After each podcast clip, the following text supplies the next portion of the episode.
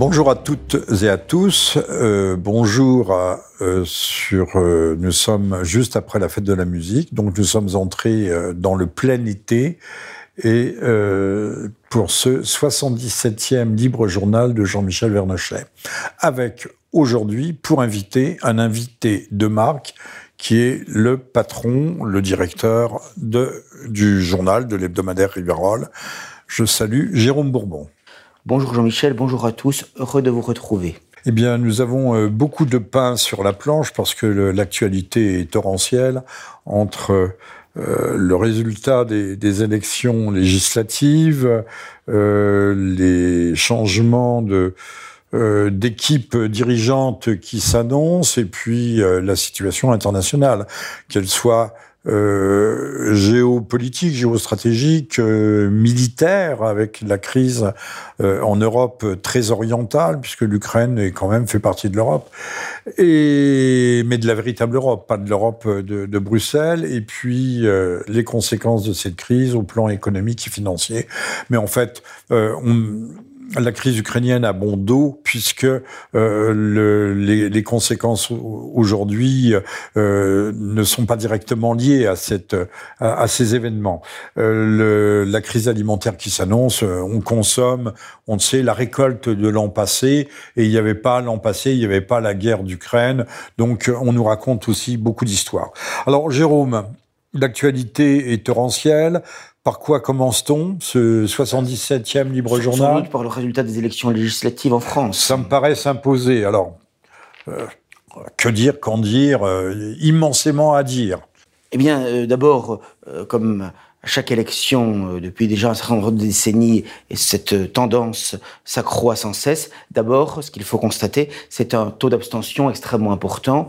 À chaque fois, on dit que c'est un taux record sous la Ve République. Ce fut vrai au premier tour avec euh, plus de 52% d'abstention et au deuxième tour, euh, près de 54% d'abstention encore, ce qui est quand même considérable pour des élections nationales.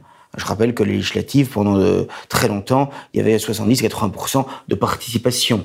C'est donc dire euh, qu'il y a une désaffection, un désintérêt, une démobilisation d'une partie euh, très importante et même majoritaire du corps électoral en France. Ça, c'est le premier point. Parce que en général, les commentateurs en parlent avant les résultats à 20h, et dès qu'il y a les résultats à 20h, on en parle on plus. On n'en parle plus, c'est fini. Voilà, et fini. le mot désaffection est juste, mais à mon avis, il est insuffisant. Oui, c'est sans doute bien davantage. En effet. Un, un, détournement, l'opinion se détourne, c'est-à-dire qu'il y a une crise de foi dans la démocratie. Tout à fait. Ce qui, ce qui amène à relativiser les commentaires que l'on va faire sur les, les, les résultats euh, des votes dits exprimés, hein, puisque l'abstention est quand même, à mon avis, le phénomène majeur euh, de ce scrutin. Alors, euh, effectivement, euh, nous, nous, avons une France qui est divisée en trois blocs, voire quatre, si on compte les républicains, en, je, mets de côté l'abstention, et euh, il est évident que euh, c'est la preuve ou le signe que le système politique français euh, va mal, puisque on avait un système institutionnel qui était fondé sur la bipolarisation, voire le bipartisme. En tout cas, il y avait deux blocs. Et ça fonctionnait assez bien pendant assez longtemps entre la gauche et la droite parlementaire. Et aujourd'hui, ce n'est plus le cas. On le voit déjà depuis plusieurs élections présidentielles où on a eu euh, en réalité euh, trois ou quatre candidats qui finalement ont fait un score assez proche au premier tour. Euh, ça a été le cas en 2017 avec euh, Macron, Marine Le Pen, euh, Mélenchon et Fillon. Et cette fois-ci, du fait de l'effondrement des Républicains, ça a été euh, non plus pas quatre candidats qui sont arrivés en tête, mais trois essentiellement, euh, avec donc en l'occurrence Macron, Le Pen et Mélenchon. Donc c'est un système politique qui est fondé sur une bipolarisation. Et aujourd'hui, il y a trois blocs voire quatre quand il y a encore les républicains qui, qui sont relativement présents. Encore que, Jérôme, j'attire votre attention sur le fait que la NUP, la NUPES, appelons ça comme vous voudrez, euh, n'a pas l'air de former un bloc. Euh, il, elle a déjà éclaté en différents, en différents groupes parlementaires, communistes, ben, verts, socialistes. Et, et, donc, il n'y aura pas de, de manœuvre, de, de manœuvre conjointe, apparemment. C'était, c'était un cartel électoral, de toute façon, même si Mélenchon s'en était Donc circonstanciel. Oui. Bah, c'est-à-dire qu'en réalité, ce qu'il faut bien comprendre, c'est que euh, il n'y a pas une, si vous voulez, moi, ce qui me frappe, c'est qu'il n'y a pas d'appétence euh, majoritaire du peuple pour aucun des partis ou coalitions en présence. Et c'est-à-dire qu'il n'y avait pas une majorité euh, absolue pour Macron, on va en parler, mais il n'y avait pas non plus une majorité de, de, d'électeurs qui souhaitaient que Jean-Luc Mélenchon devint Premier ministre tel qu'il le souhaitait, c'est clair, puisque quand même, on va y revenir, le résultat de la NUPES, il est quand même euh, en demi-teinte, et même très décevant pour, pour Mélenchon, puisqu'ils ont environ 140 députés, en comptant quelques députés ultramarins en plus, 140, la majorité absolue est à 289. Ils sont donc à 150 euh, députés de la majorité absolue, et une centaine de moins des macronistes. Donc ça n'est quand même pas un résultat très satisfaisant, alors même que c'est une coalition de quatre partis politiques, le Parti Socialiste, le Parti Communiste, Europe Écologie Les Verts et la France Insoumise. Bon, donc ça n'est pas un résultat... Euh, qui est particulièrement glorieux, euh, contrairement, euh, alors qu'il a bénéficié Mélenchon d'une forte médiatisation, qu'il a eu une certaine habileté en termes de communication, justement avec cette formule euh, "lisez-moi Premier ministre" à Matignon. Bon, mais finalement, ça n'a pas tant fonctionné que ça. Finalement, tant s'en faut si on regarde les résultats. Bon, euh, mais il n'y a, pas non plus une majorité qui souhaite que Marine Le Pen soit présidente de la République ou Premier ministre. On l'a vu à la présidentielle, et, là encore, on le voit au, à la législative, même si elle a eu un grand nombre de députés, il reste quand même largement minoritaire quand même. Donc il n'y a pas, si vous voulez, de d'appétence euh, pour aucune des coalitions, aucun des partis en présence. C'est ça qui est frappant. C'est ce qui fait qu'on a une France qui est fracturée et qui est difficilement gouvernable euh, de ce point de vue-là. Alors on a dit difficilement, même certains ont avancé ingouvernable. Euh... C'est très difficile à dire parce que tout dépendra de l'attitude d'un certain nombre de députés qu'on peut acheter. Rappelons-nous, Michel Rocard, lorsque le Parti socialiste en 1988 euh, avait une majorité relative et non pas une majorité absolue, qu'il lui manquait 14 voix pour la majorité absolue, eh bien il s'était appuyé tantôt sur les communistes, tantôt sur les centristes, également sur un certain nombre de députés d'outre-mer pour obtenir des majorités au cas par cas. Alors, Monsieur Macron, nous sommes le 24 juin le jeudi, s'est exprimé hier pendant dix minutes. Il a été pour une fois d'une certaine sobriété, mais euh, il a bien dit qu'il allait euh, s'appuyer sur ses sur deux jambes.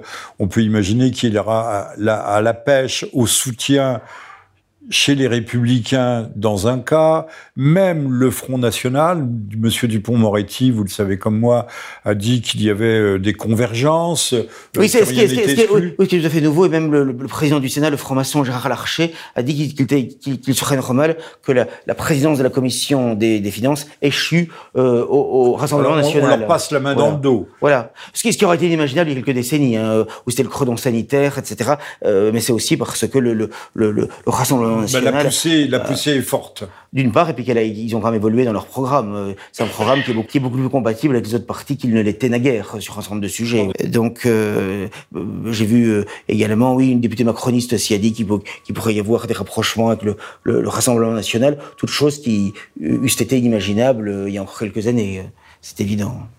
Euh, oui, c'est même plus qu'inimaginable. Enfin, Dupont-Moretti. Euh, mais dit, j'ai vu, j'ai était parti en guerre contre le Front National, qui avait déclaré sa haine, notamment lorsqu'il était candidat. Oui, mais ce qui prouve qu'il y a un côté tout à fait politicien et artificiel dans tout cela. Bon, mais cela dit, j'ai vu que le Rassemblement national avait euh, présenté. Bon, ils ont élu, élu, par acclamation Marine Le Pen à la présidence du groupe, ce qui n'est pas une surprise. Mais ce qui est intéressant, c'est que ils ont choisi pour euh, comme candidat à la présidence de l'Assemblée nationale l'homosexualiste Sébastien Chenu et également pour euh, le, comment dirais-je la fonction de président euh, de, la commission des finances, euh, l'ancien membre de Debout la France, le, homosexualiste lui aussi, Jean-Philippe Tanguy. Donc c'est quand même toujours la cage aux folles. Je crois qu'aujourd'hui, voilà, c'est toujours la cage aux folles. Hein. Qui est homosexualiste Mais oui, non, mais ils sont, non, mais ils sont gravement militants LGBT. Ils sont gravement militants LGBT. Quoi, il faut ça, dire, il faut dire qu'il ne l'est pas. Hein, ça sera plus simple. Oui, c'est vrai, c'est vrai. Hélas. Madame Le Pen pardonnez-moi, cette petite pique n'est pas entourée que de chats. Il est vrai, il est vrai. Il est vrai, voilà.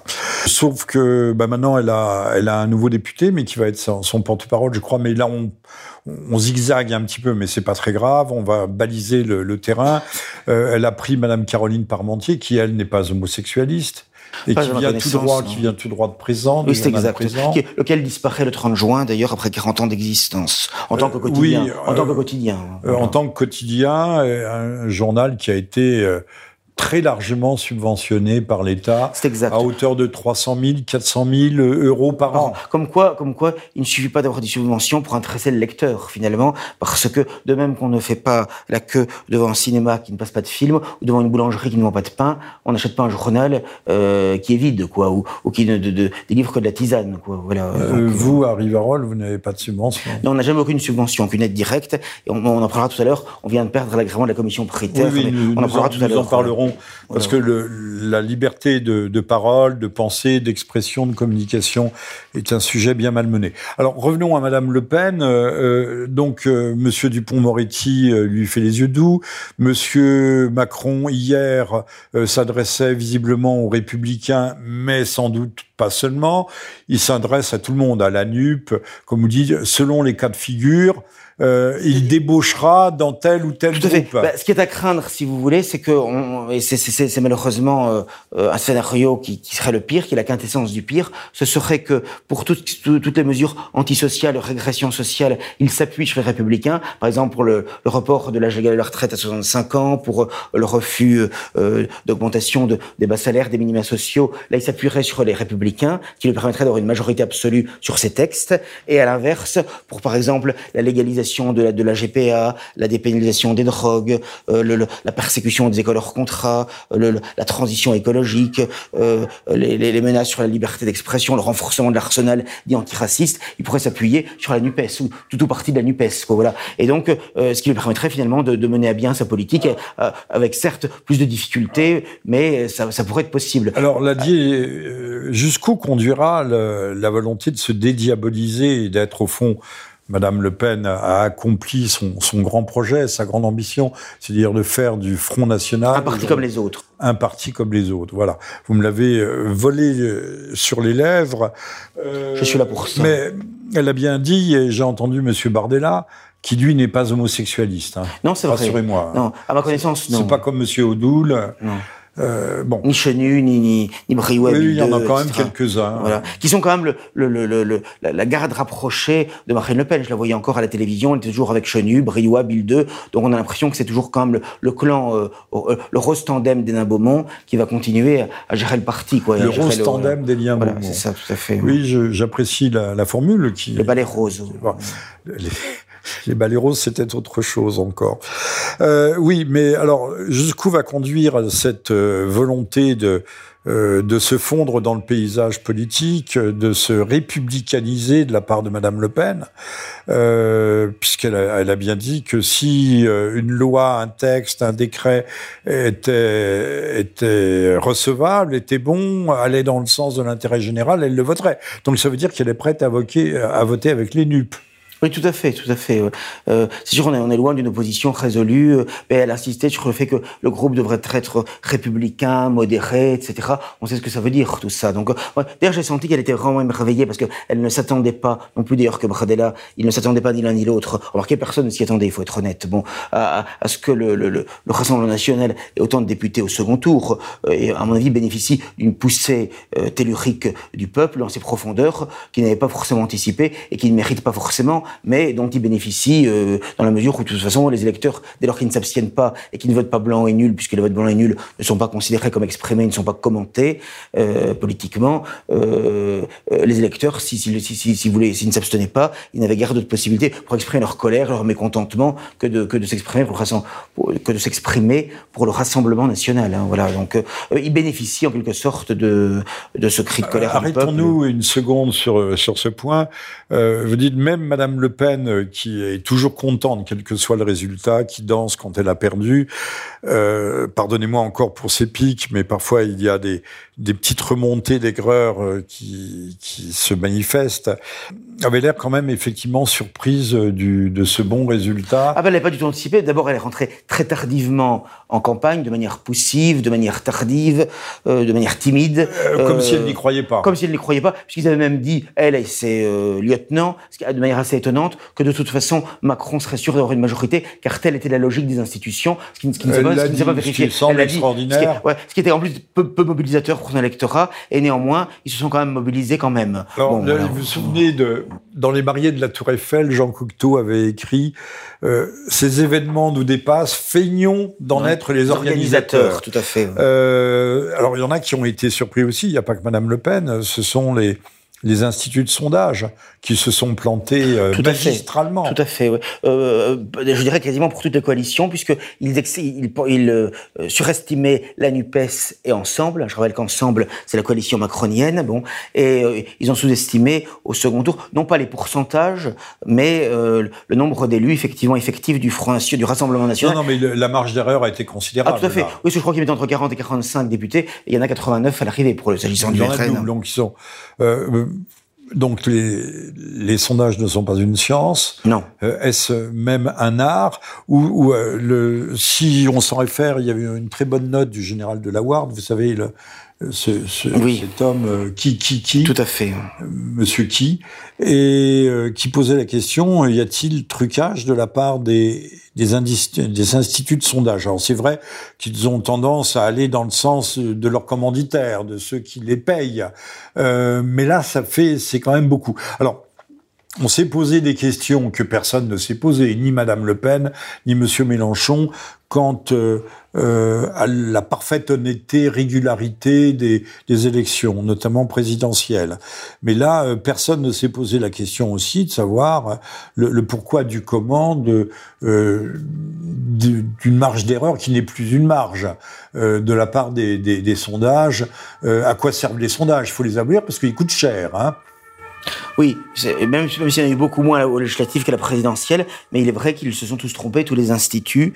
Euh, alors je, je pense que sans doute ce qui a été aussi sous-estimé, c'est ce qu'on appelle euh, la, la, la, fin ou l'agonie euh, d'une certaine forme de front républicain. C'est-à-dire qu'il n'y a pas eu de, de, mobilisation ou de sursaut des électeurs au second tour lorsque le Rassemblement national arrivait en tête au premier, en sa défaveur. Hein, puisque l'abstention a augmenté d'un dimanche à l'autre. Et en réalité, je, pense que ça tient à deux raisons principales. La première, c'est que cette fois-ci, le Rassemblement national n'a pas été du tout diabolisé, contrairement à ce qu'il a été, euh, ce qui s'est passé entre l'entre, pendant l'entre-deux tours de la présidentielle, puisque Macron, ce qu'il craignait, semble-t-il, c'était quand même que la NUPES fasse un score égal ou supérieur à lui en nombre, en nombre de députés. Et par conséquent, euh, le Rassemblement national n'apparaissait pas comme l'ennemi principal à ce moment-là, contrairement à la présidentielle. Ça, je pense que c'est le premier point à dire. Donc forcément, dans la mesure où il n'y a pas eu une diabolisation politico-médiatique du Rassemblement national entre les deux tours, ça n'a pas mobilisé l'électorat qui lui est hostile, contrairement Alors, à certaines cette fois. diabolisation commence peut-être à faire un peu long feu,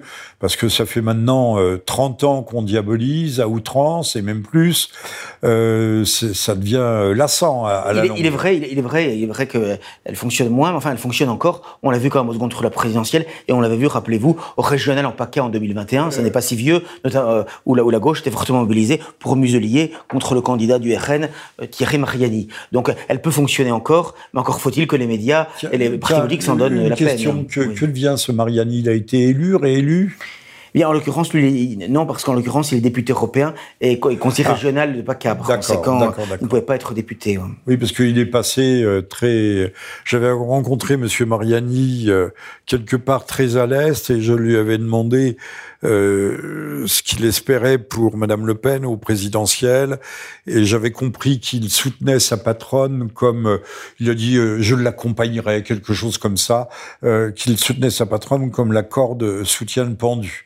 Voilà, quelqu'un, un homme de peu de foi, lui aussi Certainement. ouais. mais en même temps lucide, parce que c'est vrai que euh, Madame Le Pen n'a pas montré un acharnement euh, prodigieux à, à l'emporter, euh, à marquer des points sur Monsieur Macron. On l'a vu dans Lors ce catastrophique, également catastrophique. Débat. Oui, parce qu'on parce qu'on prenait du débat. En effet, calamiteux de 2017, où elle avait confondu SFR, Alstom, l'euro, l'écu, la buvette et un débat présidentiel. Mais finalement, en 2022, ça n'a pas été tellement meilleur, finalement, puisque, au fond, on a l'impression que c'était lui, lui, en quelque sorte, le challenger, si on me permet cette expression.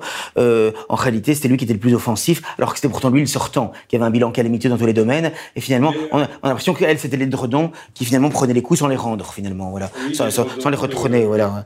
Mais euh, à tel point que certains même se demandaient si finalement ça- ça- son rôle n'était pas euh, celui, celui-là qui lui était assigné finalement parce que ça, ça était presque suspect. On peut se poser la question. on peut se poser la question légitimement. parce qu'à ce point-là, quand on voit les, les, photos du débat, Monsieur Macron a un air euh, euh, vaguement fatigué, vaguement pas impatient, mais condescendant, en disant parle cause toujours ma, ma cocotte. Monsieur Macron est, est, est, pas absent, mais presque il domine, il, il domine et surdomine. Euh, alors ça pose quand même beaucoup de questions. On en revient à, aujourd'hui, on parlait de la désaffection des, des votes à l'égard du vote, du scrutin, euh, de l'abstention, mais sur la crédibilité même euh, du système, du système démocratique et de ce qu'on appelle la République. Bah, D'autant qu'elle s'était, je crois, enfermée pendant plusieurs jours pour, pour, préparer ce débat avec des conseillers. Et vu le résultat euh, auquel on a assisté, on peut quand même avoir quelques doutes quand même, hein, parce que à ce point-là, c'est quand même assez, assez, stupéfiant. Alors, je, je, note que ni euh, ni Madame Le Pen ni Monsieur Mélenchon euh, n'ont à, à, aucun moment de la campagne présidentielle abordé les questions qui fâchent, c'est-à-dire les véritables questions. On a quasiment pas parlé de l'Ukraine, mais on n'a pas parlé de la vaccination. De la tyrannie sanitaire, en effet. De, de la crise sanitaire. Euh, de, de, la liberté d'expression en danger, voilà. Ça touche peut-être moins les Français, encore que, mais la crise sanitaire est, est, est liée, puisqu'on a muselé, euh, on a muselé la population et qu'il est question aujourd'hui de la remuseler. On voit tous les jours des messages qui ne sont pas subliminaux euh, sur les télévisions qui nous, nous amènent, nous conduisent droit vers le le, le, retour du port du, du, du masque obligatoire. On a l'impression qu'on nous y prépare, en effet. Et même de manière stupéfiante, la, le, le, ministre de la Santé, Madame Brigitte Bourguignon, qui, en, qui de surcroît, ce qui est encore plus choquant, a été battue, certes de 56 voix, mais a été battue par la candidate du Rassemblement national dans euh, la sixième circonscription, je crois, du Pas-de-Calais. Eh bien, en l'occurrence, elle, elle a dit récemment, euh, ces jours-ci, elle, elle, est encore en fonction, ce qui est incroyable. Hein. Elle n'a pas encore démissionné, bien qu'elle ait été battue, et elle en profite pour euh, passer des messages en disant justement qu'il faut qu'il faut sortir euh, protégé, être masqué, euh, se faire vacciner, etc. Faire les rappels, ce qui est hallucinant. En plus, c'est d'autant plus choquant en plus qu'elle a été battue par le suffrage universel. Donc il y, y, a là un cynisme qu'il faut quand même mettre en exergue. Oui, il faut dénoncer. Je chercherai un autre mot, mais je ne le trouve pas. encore une fois, un mépris de, de ce que peut être l'opinion, ses attentes, les, attentes de, la base. Il paraît que la démocratie, c'est le gouvernement du peuple par le peuple, mais euh, on le voit assez peu. Enfin, on va pas entrer dans les grandes généralités. Euh, une, quand même une, une, nouvelle importante, mais qui se passera inaperçue. Euh, hier, l'Autriche a aboli définitivement la vaccination. Ce qui veut dire qu'il n'y a, a, pas un front homogène de ce point de vue-là. Même si Madame von der Leyen, qui se comporte, on le sait, comme une sorte de papesse, de papesse Jeanne pour euh, sur la Commission européenne, c'est vrai, elle prend des décisions, elle achète des armements. Euh, elle commande des vaccins. Euh, elle commande des vaccins par euh, par par milliards, par milliards, alors qu'il n'y a que qu'un peu plus de 400 millions d'habitants dans l'Union européenne. Elle en a commandé, je crois, pour 2 milliards. Il faut savoir comme 2 milliards de doses. Oui, hein. il faut savoir que l'Union européenne, c'est vraiment le lieu par excellence de la corruption et de la concussion généralisée. Moi, je me souviens quand j'avais visité il y a quelques années le, j'en avais stupéfait quand j'avais visité le Parlement européen, il y a carrément une salle officielle dédiée à ce qu'ils appellent lobbying, aux, aux différents lobbies qui, qui, sont là justement pour essayer de se vendre. Et il est évident que les commissaires européens, on peut, on peut supposer, sans, sans exagérer, sans faire de jugement téméraire, qu'il y a sûrement des commissions, des rétro-commissions, enfin des avantages divers euh, face à ces lobbies. Au, au euh, moins, même si c'est pas systématique, à la marge, il y en a. Oui, ça, ça voilà. Et donc c'est quand même euh, extrêmement choquant. Et donc c'est comme ça que ça fonctionne. C'est quelque bah, chose sur le modèle est... américain. Oui, voilà, tout à fait, complètement. L'EPAC, euh, qui est un, un, groupe de pression bien connu, euh, euh finance l'élection ou la réélection de la plupart des sénateurs. Donc même si le sénateur peut dire j'ai les mains libres, l'argent n'est pas maître, euh, il tient quand même compte. Euh... Et il finance à la fois les démocrates et les républicains, ce qui fait qu'ils sont sûrs de gagner dans tous les cas. Le lobby, c'est pro-israélien, hein, voilà. Quelque... Ah, en France, pro-israélien, oui. Bah, les PAC, c'est ça, oui. oui c'est pro-israélien. oui, oui, oui c'est pro-israélien ce sont des choses à ne pas dire. Vous allez vous faire interdire, Monsieur Bourbon. Mais oui, mais euh, l'essentiel, il doit être Toutes les vérités ne sont pas bonnes à dire. À quoi sert-on sinon? Oui, à quoi sert-on? On se le demande un peu. Euh, donc, l'Autriche vient de renoncer définitivement, je dis bien absolument et définitivement, à la vaccination. le, le, le, mur craque un petit peu. Alors, quelles que soient leurs intentions, on nous dira pas que les, les 2 milliards de doses achetées par Madame van der Leyen et dont nous achetons notre code-part, sur lequel nous avons notre code-part, euh, bah, ça sera de l'argent euh, dépensé en pure perte. Mais Monsieur Bourla, qui aime beaucoup Madame van der Leyen, puisqu'on les voit s'embrasser comme du bon pain, un peu comme Monsieur Macron embrasse Monsieur Zelensky. Il lui fait un gros poutou, si j'ai le cas de le dire, dans le cou. Enfin, c'est curieuse. C'est le show bibise, au fond, ce monde politique. Donc, oui, de, de, plus en plus. Et l'Union européenne a quand même euh, prolongé le, le, euh, la vaccination jusqu'à 2023. Euh, c'était voté. Alors oui, ça, il faut le, il faut le noter par ailleurs. Non, c'est le, c'est pas la vaccination, c'est le passe vaccinal. Le passe vaccinal, de qui devait venir à son terme maintenant. Et qui est prolongé d'un an. Qui est prolongé d'un an. Qui est prolongé d'un an. Et là aussi, à part peut-être des, des qu'on n'entend pas beaucoup parce que ils n'ont pas de les, les grands haut-parleurs. Mais il n'a eu d'ailleurs qu'une signature sur 500 requise euh, pour se présenter à la présidentielle, ce qui fait qu'il a jeté l'éponge. C'est quand même impressionnant. Moi-même, je n'aurais pas imaginé qu'il en eût si peu quand même. Euh, voilà, ce qui prouve que quand on n'a plus la bonne la bonne étiquette entre guillemets, euh, finalement, on n'existe bah, plus. Ce qui prouve aussi que ce qu'on appelle les élus locaux, les maires, les grands électeurs, sont des gens qui sont totalement tenus. Et quoi oui. Couard, tenu, dire que là aussi, je reviens à des hommes de peu de foi.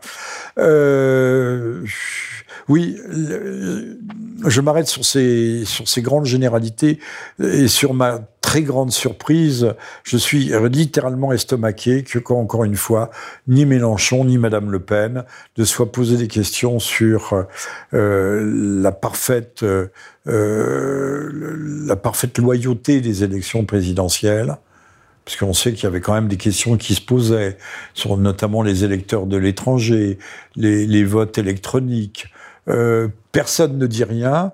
Ils auraient pu euh, déposer au moins pour la forme un recours, montrer qu'ils se, ils s'interrogeaient. Non, non, ils sont d'une docilité. Et Monsieur Mélenchon appelant littéralement à voter Monsieur Macron pour le deuxième tour. Mais d'ailleurs, quand, quand il demande d'être Premier ministre de Macron, c'est quand même un choix quelque part de connivence aussi, puisque le Président de la République, même en cohabitation, dispose dans la Constitution de la Ve République de beaucoup de pouvoirs. Y compris, bon, donc euh, il est évident que ça, ça impliquait, qu'on le veuille ou non, quand même une forme de, de collaboration, qu'on le veuille ou non. Euh, donc tout cela, c'est quand même de l'opposition contrôlée, euh, d'évidence. N'oublions pas donc que Mélenchon était pendant une vingtaine d'années sénateur socialiste. Alors, euh, oui, pendant 30 ans. C'est un grand bourgeois. Mais un grand bourgeois Trotsky, c'est ce qu'on oublie de dire. Personne, aucun journaliste ne rappelle si euh, Monsieur Gauthier euh, sur euh, sur Boulevard Voltaire a rappelé, mais je pense que c'est parce qu'il écoute mes émissions et parce qu'il doit me lire aussi que Monsieur Mélenchon a appartenu donc trotskiste un jour, trotskiste toujours à l'organisation lambertiste communiste internationaliste qui étaient les durs parmi les durs. Euh, euh, à laquelle a appartenu Jospin également. Je... Oui, le, le, tiens, bon, on y viendra tout à l'heure à Monsieur Jospin avec le, le Covid mental qui affecte notre éducation nationale. Je, donc, ces gens, Madame Le Pen comme Monsieur Mélenchon, il faut dire une vérité. Alors, on se réjouit, on se réjouit que Monsieur Castaner, que Monsieur Ferrand le troisième personnage de l'État. Ça, ce sont de, de, bonnes nouvelles. Ça, ce sont de bonnes nouvelles. Bonnes nouvelles. Mais enfin, bon, ça, il euh, n'y a pas de quoi non plus euh, pavoiser. Euh, si on regarde bien les choses de près, Madame Le Pen, que va-t-elle faire de ces 89 députés? Que va-t-elle en faire? Bah, pas grand-chose. Euh, renverser la table, taper, euh, battre, battre les pupitres, mettre sans dessus dessous l'Assemblée? Non. Non, elle va jouer le jeu, elle l'a dit. Ah oui, elle est, elle est, déjà dans une stratégie de connivence, ce qui est d'ailleurs sa stratégie de, dite de dédiabolisation depuis maintenant 15 ou 20 ans. Ce n'est pas être désagréable avec Madame Le Pen que de le dire, mais d'effectuer ce constat. C'est-à-dire que ça, ça, va avec l'abandon des principales orientations programmatiques historiques de la droite nationale, puisque euh, elle a renoncé à l'abrogation des lois Pleven et Guesso, elle a renoncé au combat pour la famille et pour la vie, contre notamment contre l'avortement, contre les lois de bioéthique, euh, euh, contre la, la, théorie du genre, etc. Elle a renoncé même à la sortie de l'Union européenne, de l'euro, de la juridiction de la des droits de l'homme. Et, et aujourd'hui, il faudrait sortir de l'OTAN. Voilà, oui, tout à fait. Euh, elle renoncé. En tout cas, du commandement intégré. À la baisse de la pression. place, c'est ce que ne comprennent pas, c'est ce que ne disent pas les journalistes, qui nous, qui place nos forces armées sous l'autorité, le commandant exclusif des Américains, du Pentagone. Ah, ça veut dire que nous n'avons, nous n'existons pas. De Gaulle en 66 était sorti de ce commandement intégré. Nous étions toujours participants, membres de l'Alliance Atlantique, mais nous n'étions plus sous les ordres américains. C'est ça qu'il faudrait comprendre. Oui, c'est Sarkozy qui, nous a réintroduit dans le commandement intégré euh, c'est Sarkozy, en, en 2008. Voilà. Oui, oui, Sarkozy, ce grand homme. Ce grand homme qui parle, c'est la vérité si je mens, hein, il parle un français chaotique, mais tout le monde avait l'air de dire que c'était l'homme providentiel. Et d'ailleurs, euh, qui, qui, qui, on voit que le sarkozysme se dissout, se dilue euh, dans le et est digéré euh, par le macronisme, puisqu'en quelque manière, il, a, il, a, il avait appelé une alliance euh, presque fusionnelle entre les Républicains et En Marche finalement. Et qu'il avait craché sur la pauvre Madame Pécresse. Tout à fait, bon, qui valait pas forcément beaucoup mieux, mais enfin bon. non, non oui, alors, je, je termine là-dessus, euh, et après on fait une pause publicitaire. Le, le, Madame Le Pen, Monsieur Mélenchon font partie du système. C'est évident. Ils sont, ils sont le système. Ce que beaucoup de gens ne voient pas, mais c'est une évidence aveuglante pour qui veut se donner la peine de réfléchir et d'analyser les faits objectivement, de manière dépassionnée, froide. Euh, et plus le temps passe, c'est évident. C'est rendre l'opposition contrôlée. D'ailleurs, ils ont tous été très courtois avec Macron. Il les a reçus longuement euh, à, l'Élysée. Tous ont dit qu'il ne fera pas de blocage, qu'il ne fera pas d'opposition résolue. Je serai une gentille fille. Voilà, très gentille. Voilà on euh, sera bien élevé, poli, on fera là où on nous dira de faire que, que finalement il participerait effectivement aux réformes si elles vont dans le bon sens. Or, comment peut-on penser qu'avec Macron, euh, les réformes puissent aller dans le bon sens, puisque c'est un déconstructeur hein, et un destructeur euh, de la France, de ses institutions, de ses traditions, de la morale, de, de la famille, de, la nation, des grands intermédiaires. Par conséquent, je, je rappellerai que j'ai écrit un livre publié par les éditions Contre-Culture qui s'appelait, euh, qui est paru en 2017, donc au moment où de la première élection de M. Macron, et qui s'appelait L'imposture.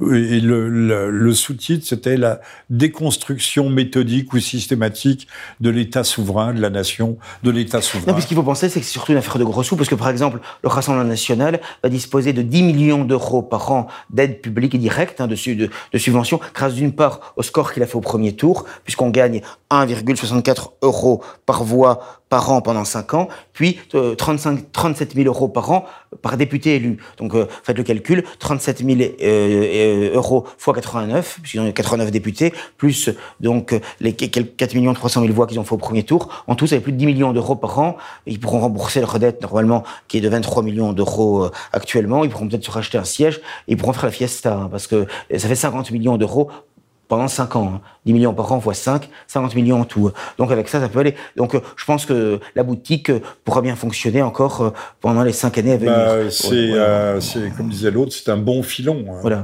ça, Le, on ne dira jamais assez combien le financement public des partis politiques est quelque chose de particulièrement pervers, très habile pour le système et pervers, parce que ça démobilise les gens. Moi, j'ai vu, le, j'ai vu le, de, l'intérieur le Front National évoluer, se fonctionnariser, se bureaucratiser. se bureaucratiser et perdre, perdre la militante, spontanée et belle qu'il avait, qu'il avait naguère dans les années 80, notamment précisément du fait du financement public, c'est évident. Et, des épurations constantes, aussi, des épurations idéologiques. Ça, aussi, idéologique, tout à fait. Il ne fallait pas être trop radical, trop ceci, trop cela. Tout à fait, ça, ça c'est dramatique, euh, c'est sûr. Euh, il fallait être très politiquement correct. Et on a vu aussi Madame Le Pen pendant des années faire du pied, que ce soit à New York ou ailleurs, pour se faire inviter, rencontrer ceux qu'elle croit être les véritables euh, maîtres, maîtres de l'heure. Mais il faut reconnaître qu'ils ont la baraka, le clan Le Pen, puisque finalement, euh, même quand on les croit morts, ils, ressuscitent toujours politiquement. Euh, bon, mais... mais parce qu'ils ont un rôle essentiel. Au fond, euh, Madame Le Pen s'est fâchée avec papa, mais elle s'est comportée de façon, euh, au moins vue de l'extérieur, de façon tout à fait odieuse. Et, euh, oui, mais le père la soutient quand même à fond, hein, quand même. voilà, et, et, surtout, elle a, elle a poursuivi, elle a prolongé, elle s'était mise dans les pas de son père en, étant dans l'opposition. C'est l'éternel Poulidor. Hein. Euh, Mais très confortable finalement. C'est très confortable. Surtout, ça ne mange pas de pain. Euh, c'est pas difficile. si Madame Le Pen avait été par exemple Premier ministre aujourd'hui, le bateau aurait tangué pas à cause d'elle, pas à cause de sa politique, parce que de toute façon le bateau va tanguer. Oui, ça c'est sûr. Hein les, les, zones de turbulence s'annoncent. Donc, euh, Madame Le Pen, euh, femme du système, c'est bien dommage. Et comme vous dites, euh, bah, au fond, elle a fait ce qu'a fait son père, puisque son père, à chaque fois qu'il aurait pu avoir l'occasion de, grimper d'un échelon, d'un cran, retombait à, à, coups de, de mauvaises plaisanteries. oui, bien ceci près que le, le, Front National de l'époque était quand même, sur le plan de son programme, d'orientation, un peu plus ferme quand même. il y avait Stirbois. Euh, que que euh, qu'il est aujourd'hui. Par exemple, il y a quand même eu assez longtemps leur programme, la progression de la loi Guesso, de la loi Veil, des choses comme qui sont des dispositions qui sont quand même fondamentales, qui ont été Alors, Il faut rappeler que la loi Guesso, c'est une loi qui date de 1970. 90, euh, non, loi Guesso 90, loi Pleven 72. Oui, voilà, je, je, me suis trompé. Je pensais à la loi Pleven 72. 72. Voilà, la loi Guesso 90. Qui commence à, à resserrer les taux, et après nous allons être imités par toute l'Europe, même par la Suisse aujourd'hui et, et l'Angleterre, peut-être le Royaume-Uni euh, bientôt, alors que c'était un des derniers bastions de, liberté. Et c'est la même chose avec la loi dite d'homophobie en 2004, votée par une majorité de droite, avec les voix de la gauche aussi bien sûr, mais euh, en l'occurrence, ce qui fait qu'on ne peut plus rien dire finalement face au, à la tyrannie du lobby LGBT qui s'en prend vraiment nos enfants avec les, changements de sexe qu'ils appellent la dysphorie de genre, etc. C'est absolument effrayant. Et il y en a de plus en plus. Hein. Moi, je le vois autour de moi, en collège, en lycée, c'est l'horreur. Bon, eh bien, euh, finalement, les gens sont rendus impuissants par euh, ces, ces, lois de, et maintenant, après, hein, les, les, derniers grands témoins ayant disparu petit à petit, on ne témoigne plus des, des horreurs et des infamies euh, des heures les plus sombres de la Seconde Guerre mondiale, mais euh, on, on voit des transsexuels venir expliquer ce que ce qu'est la euh, les sexualités traversières, si je puis dire, dans les bah, écoles. C'est la, même volonté de destruction euh, de notre pays, de notre peuple, de notre race, de notre civilisation. C'est évident, qui continue par des moyens différents, mais les méthodes, des méthodes semblables. Voilà, effectivement, c'est Des méthodes semblables. C'est curieux d'ailleurs mais là, je ne m'interrogerai pas plus avant sur la chose, que tout soit dans le même sac. Euh, la, ce que certains euh, horriblement ont qualifié de pornographie mémorielle et la pornographie tout court. ça va ensemble, hein, de toute façon. Oui, c'est curieux. Moi, je, les, les, mêmes sites, les mêmes organisations. J'appartiendrais à, à, une famille qui aurait particulièrement souffert euh, encore une fois, des, des, grandes convulsions du siècle dernier. Je, je, je n'apprécierais pas du tout d'être associé euh, à ceux qui ont des, euh, des travers sexuels ou des déviances. On appelle ça des déviances. Et, et, pourtant, il suffit de se rendre sur le site de la LICRA ou d'autres sites analogues pour se rendre compte que leur combat, c'est à la fois le lobby LGBT à fond et euh, effectivement... Euh, indigéniste et autres. Voilà, et puis donc tout ce qui concerne effectivement ce qu'ils appellent la mémoire. Quoi. Alors, je rappelle que vous êtes à l'écoute du 77 septième libre journal de Jean-Michel Vernochek. Nous sommes le vendredi 24 juin, que nous recevons aujourd'hui euh, Jérôme Bourbon, qui est un personnage euh, peu recommandable, même tout à fait sulfureux, puisque son journal vient de se voir interdit à la fois le, le, les services de PayPal, euh, un peu comme pour la Russie avec le, le système SWIFT, hein, le système de paiement, donc plus de PayPal, et puis surtout, vous avez plus les facilités qui vous donnait accès aux messageries, à la diffusion. Alors je vais vous expliquer tout ça en, deux minutes, hein, je vais être rapide, mais pour que les gens comprennent bien, c'est-à-dire que d'abord Rivarol n'a jamais bénéficié euh, d'aide publique de, de subvention. la moindre subvention. Jamais. Publique, on l'a jamais, on l'a jamais, dit. Bien le seul, hein. Et on, l'a même, on l'a même jamais sollicité pour garder notre indépendance totale. C'est pourquoi parfois quand je lis ici ou là des dépêches de presse qui disaient Rivarol perd ses aides publiques, c'est faux. Il n'y a jamais d'aide publique. Simplement on bénéficiait, comme la quasi-totalité des journaux, des revues, des magazines, de l'agrément de la commission prétaire. Euh, des publications et agences de presse, la CPPAP. J'explique rapidement de quoi il s'agit. C'est-à-dire qu'en fait, ce qu'on appelle le régime économique de la presse, qui fait que lorsque un quotidien, un hebdomadaire ou un mensuel traite de l'actualité. Alors là, en l'occurrence, nous, c'était l'information politique et générale. Et il suffit de lire Riverol pour se rendre compte, depuis sa création en 1951 jusqu'à nos jours, qu'on traite de la politique intérieure et extérieure, de euh, d'histoire. De, un journal d'opinion euh, l'histoire de littérature, un peu vous ne craignez pas non plus la polémique. Des, faits divers. C'est une tradition chez nous euh, d'être polémiste. Tout à fait. Et donc euh, jusqu'à présent, jusqu'à la commission prétaire, puisque c'est un renouvellement tous les cinq ans, considérait, puisqu'elle ne s'occupait pas jusque-là de l'opinion ou de la ligne éditoriale du journal, des, des, journaux dont elle contrôlait simplement le fait que c'était la périodicité était bien régulière et que c'était bien une publication d'information politique et générale, c'est-à-dire qui traitait tous les sujets d'actualité politique nationale, internationale, économie, euh, faits divers, littérature, histoire, etc. Bon voilà. Donc ça n'a jamais posé le moins de problèmes jusque-là. Sauf que depuis maintenant deux ou trois ans, sur Internet, sur les réseaux sociaux, il y a euh, une euh, offensive systématique d'un certain nombre d'organisations et de personnalités, dont Tristan Mendes France. mais ça passe par le site de la LICRA, ça, ça passe par des, des sites de délation comme BTA, Balance Antisémite et autres, qui euh, exige euh, de la CPPAP et des pouvoirs publics, puisque la CPPAP dépend du ministère de la Culture, eh bien euh, le, la perte de l'agrément de Rivarol, alors, pour qu'on perde en quelque sorte le, le, le, régime économique de la presse, c'est-à-dire qu'en réalité... en, un mot, on, est en train de vous asphyxier. Voilà, voilà juste, juste, une ligne pour de vous assécher, de vous asphyxier. Voilà, c'est juste expliquer, c'est-à-dire qu'on a, en principe, on a un taux de TVA à 2,1 qui va passer à 20%, donc x 10, ce qui est énorme. C'est, ce qui est énorme. Ce qui est énorme, voilà. Et les tarifs postaux pour les abonnés vont être multipliés par 4. C'est-à-dire que ce sera le tarif normal et non pas le tarif réduit pour la presse. C'est totalement euh, dissuasif. Or, Rivarol vit euh, ah bah, beaucoup euh, avec ses... À, vente égale, on a calculé que ça faisait, ça ferait plus de 200 000 euros par an. 100 000 euros pour la TVA et 140 000 à 150 000 pour, la, pour Jérôme, tirons-en, tirons-en une conclusion qui ne sera pas provisoire sur le, cette liberté de pensée, d'expression, de communication qui font comme neige au soleil dans nos pays.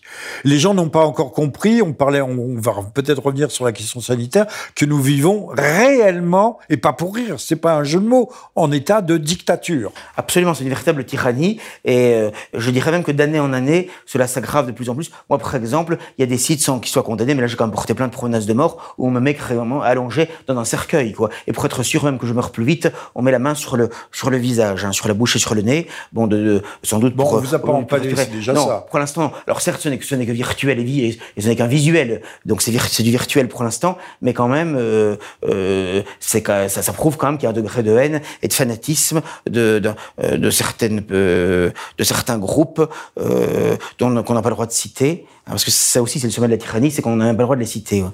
Bon, et si on les cite, on risque d'être poursuivi et condamné. Bon, voilà. Alors que ce sont eux qui nous agressent. Bon, ah, Vous savez, euh, je crois que c'est dans Déflato, Cicéron, donc dans une de ses célèbres plaidoiries, euh, euh se tournait, euh, regardait les, les magistrats et se tournait vers la salle.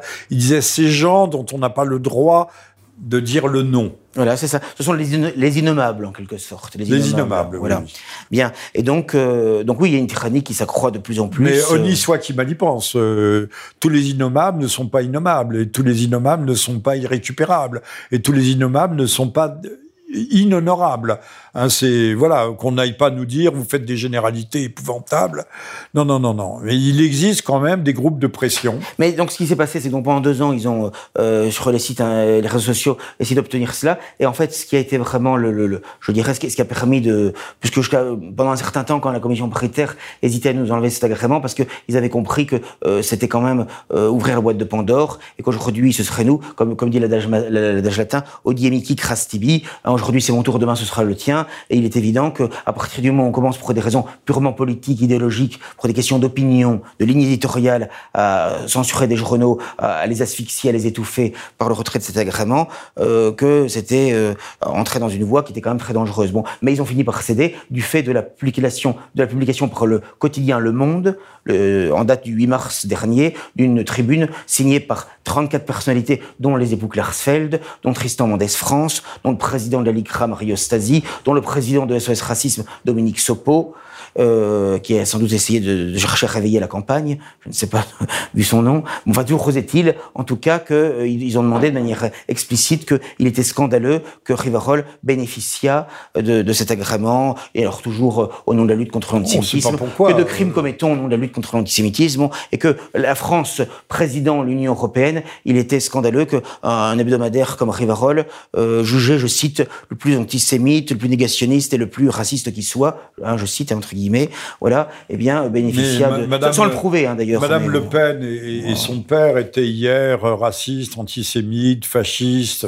Oui, donc, ça, ce sont, ce sont des colibés de l'ennemi dont il ne faut tenir aucun compte. Je dirais que plus on est attaqué, euh, plus on subit des colibés, plus cela veut dire qu'on va dans le bon sens dans ce qu'on dit. Voilà. Donc c'est tout. Euh, je dirais que c'est un hommage du vice à la vertu. Un peu comme Monsieur Lévy euh, qui hier à, la Téloche nous crachait, dégueulait sur la France rance, et, en disant c'est moi qui aime la France, mais j'aime la France dans toute sa splendeur. On ne sait pas très bien ce qu'est la France de Monsieur Bernard-Henri Lévy. Non. Mais en tout cas, il n'aime pas la France rance. Mais lui, on trouve qu'il a, je regardais sur CNews, tout le monde trouvait euh, Monsieur Bilger, entre autres, qu'il avait un immense talent, euh, à l'écrit comme à l'oral. Tout, tout, le monde passe la main dans le dos. Ah bah, on doit toujours s'extasier devant ses personnalités. Toujours. Manquer de s'extasier, ce serait déjà de l'antisémitisme. J'avais dit un peu de publicité. Euh, Contre-culture fait un travail remarquable en général, mais plus particulièrement dans le domaine de l'édition. Euh, ils vont hors des sentiers battus. Je vous recommande les, les très belles éditions illustrées de l'Iliade et de l'Odyssée. C'est pas l'Iliade et tout lycée, hein. Ne confondez pas, c'est pas l'Iliade, de l'Iliade et de l'Odyssée. Euh, c'est bien, il faut revenir à la base. C'est même pas les classiques, ce sont les fondements de la société euh, helléno-chrétienne. Vous m'avez bien entendu, j'ai bien dit helléno-chrétienne. Hein. Euh, il n'y aurait pas d'église catholique s'il n'y avait pas eu saint Thomas d'Aquin, il n'y aurait pas eu saint Thomas d'Aquin s'il n'y avait pas eu Aristote. Or, Aristote, c'est le sommet de la pensée païenne. arrêtons euh, toutes parce ces que, Parce qu'avec Zemmour et Collard, on nous parle sans cesse de, de valeurs judéo-chrétiennes, c'est insupportable. C'est insupportable, ça n'existe pas, le judéo-christianisme. Nos amis, je dis bien nos amis juifs attendent le Messie, et pour nous, il est arrivé depuis 2000 ans. Voilà. Euh, donc, le Contre-Culture fait un travail remarquable. Ils ont publié récemment, je l'avais déjà cité, euh, l'œuvre, une des œuvres magistrales, la première de ce très grand génie qui s'appelle Gustave Le Bon, l'homme qui a inventé, c'est l'homme qui est à l'origine de la publicité euh, moderne, de tous les systèmes de propagande. Après Gabriel Tard, qui lui avait identifié, nommé les lois de l'imitation, euh, Gustave Le Bon a compris comment fonctionnait euh, la l'influence sur les, les, foules et les peuples, notamment par la répétition. Donc, Contre-culture a édité euh, les lois psychologiques de l'évolution des peuples, très politiquement incorrect, puisque euh, Gustave Le Bon établit des hiérarchies, au moins dans les mentalités, des, des hiérarchies entre les peuples, en montrant qu'il y a des différences, qu'il y a des invariants, qu'il y a des socles. Euh, Gustave Le Bon avait bien identifié que si vous voulez changer la psychologie d'un peuple, en dehors de, de l'écume des vagues, euh, en profondeur, eh bien, il faut les métisser. C'est clair, c'est net. C'est ce qui est fait massivement aujourd'hui. Puisque l'architecture neuronale, l'architecture mentale, euh, fonctionne aussi, c'est pas seulement la couleur de peau. Euh, chaque peuple porte sa propre architecture, sa propre euh, structuration euh, neurologique. Là, le Contre-culture vient de publier et Arthur Schopenhauer essaie sur les femmes avec une préface d'un homme aussi talentueux qui a écrit Voltaire anti, qui avait publié chez Contre-culture un petit pamphlet, pamphlet remarquable qui s'appelait Voltaire antisémite euh, on y revient toujours, je n'y peux rien. Hein. on parle de Voltaire, on parle pas de, on parle pas de Drummond ou euh, plus ces jours-ci, on parlait beaucoup à France Culture, notamment ce matin, de Louis Ferdinand Célida, dont on vient de rééditer un livre des, euh, sur la guerre de, de, de 14, qui s'appelle Guerre. Euh, et qui fait toujours polémique, alors que ces grands essais qui font justement, qui sont si controversés, ont été écrits quatre ou cinq ans avant la Seconde Guerre mondiale. Donc avant qu'il ne soit question euh, de déportation massive ou autre. Mais ça, tout le monde l'oublie ou en tout cas veut l'oublier. Donc contre-culture. Euh, a ce mérite, et j'en termine là-dessus, de publier des petits livres courts, digestes, lisibles, et c'est ce que réclamait Solzhenitsyn, qui a écrit d'énormes pavés, mais qui disait il faut écrire des livres courts. Aujourd'hui, c'est pas qu'on n'ait plus le temps de le lire, mais c'est que le, le, temps nous manque. Nous courons. Euh, il y a des peuples qui eux courent. Euh, le, le, temps le, leur court après et nous nous courons après le temps. Voilà. Euh, je signale la sortie euh, chez Du Alpha d'un livre important qui s'appelle, ce sera le dernier dans ce dans ce registre-là, euh, qui fait la, la qui s'appelle euh, Imposture et trahison, et qui est la suite de l'imposture parue chez Contre-Culture et que j'ai déjà mentionné euh, tout à l'heure. Euh, donc la, la suite se, se, poursuit, puis j'arrêterai là avec Macron parce que maintenant tout est dit, il est sauf à se, se répéter. Donc je édition du Alpha. Imposture et trahison, Jean-Michel Vernochet, livre que je vous recommande pour vos vacances. Euh, facile, facile, pas facile à lire, mais qui euh, contient de la substance. Alors, Jérôme, Jérôme Bourbon, pour ce 77e Libre Journal, revenons un peu à nos moutons, on aurait dit topaz. Euh, de quoi parle-t-on? Du Covid, on l'a un peu... Euh, c'est une pandémie, mais il y a une autre pandémie qui est celle du sida mental. Euh, cher. Oui, lui Powell en son temps. Oui, pauvre Powell. Pauvre Powell, parce qu'il en avait fait presque une dépression d'avoir eu ce, cette bonne idée, euh, d'avoir eu cette vision, tout simplement parce que les ventes du Figaro Magazine s'étaient écroulées. Ben, elles seraient remontées, évidemment. Alors, nous avons euh, quelqu'un de, de, fort sympathique qui a l'air, euh, qui est élu par la, la NUP, qui est Rachel Keke. Oui, la, femme de ménage. Euh, Alors, mais euh, une femme de ménage peut être quelqu'un d'excellent. il, y en a une au Rassemblement national, mais elle est blanche et on n'en parle pas. Euh, Rachel Keke, qui aurait eu des faiblesses d'ailleurs pour le Rassemblement national et pour Bachar el-Assad. elle devait être un peu tiers-mondiste, mais du, du, mauvais côté du tiers-mondisme. je rappellerai que dans la, la, la mythologie hollywoodienne, on a bien une impératrice euh, de l'univers, de la galaxie. Je crois que c'est les, gardiens de la galaxie, impératrice. Euh, le, film démarre, elle est, est à quatre pattes, elle naît dans une cuvette de toilette. Ça, c'est typiquement hollywoodien. Hein. Ils adorent ce genre de choses. En train de nettoyer des chiottes. Et à la fin, euh, elle est toujours impératrice de la galaxie, mais incognito, anonymisée et elle recommence à nettoyer ses, cuvettes de chiottes. Voilà, ça c'est ça c'est tout Hollywood. Et donc bah, Rachel Keke est députée. Le seul inconvénient, c'est que Rachel Keke, c'est, je ne sais pas si c'est une vantardise, si on lui a prêté, si c'est par pure méchanceté, mais nous aurait dit qu'elle ne parlait pas à peine le français et qu'elle l'écrivait encore moins bien. Ça, c'est un peu gênant, non? Oui, pour un, pour un député, c'est un peu gênant, en effet. Alors, puisque nous sommes sur, cette, euh, sur ce sida mental, vous avez vu comme moi, cher Jérôme, et là ça mérite peut-être commentaire, qu'aux épreuves professionnelles du bac, euh, le, mot... Euh, ludique. Le mot ludique. Ludique. Voilà, n'était pas connu. N'était pas connu et qu'un certain nombre de jeunes gens ont rendu leur copie blanche. que vous inspire ce genre de fait il est clair qu'il y a une déculturation, une décérébration, si j'ose dire également.